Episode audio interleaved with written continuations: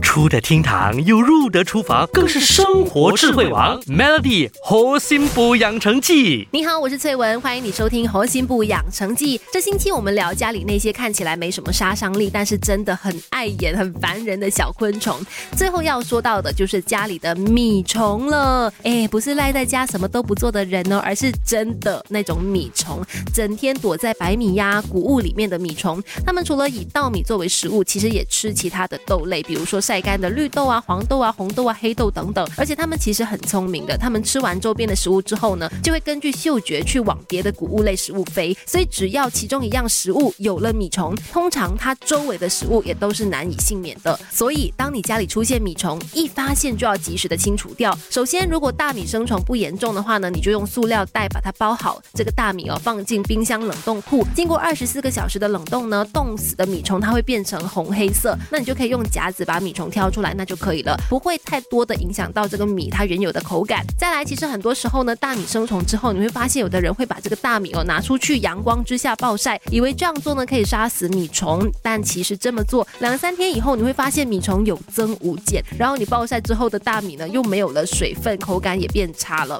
正确的做法应该是将生虫的大米呢放在阴凉通风处，让这个米虫它自己爬出来，然后再去把它过筛一下。最后就是你可以在大米里面呢放海带，放一个星期就可以使大米当中的各种菌类呢减少百分之六十到八十，它还能够吸收大米当中百分之三的水分。那记得每个星期拿海带出来暴晒一次哦，再放回去大米里面，暴晒的时间在十五分钟左右。一份海带的话呢，通常可以反复的用十五次左右啦，因人而异。但是这么做呢是可以有效防止讨厌的米虫的。Melody 猴心补养成记，每逢星期一至五下午五点首播，晚上九点重播，由美心和翠文与你一起练就十八般武艺。嘿呀！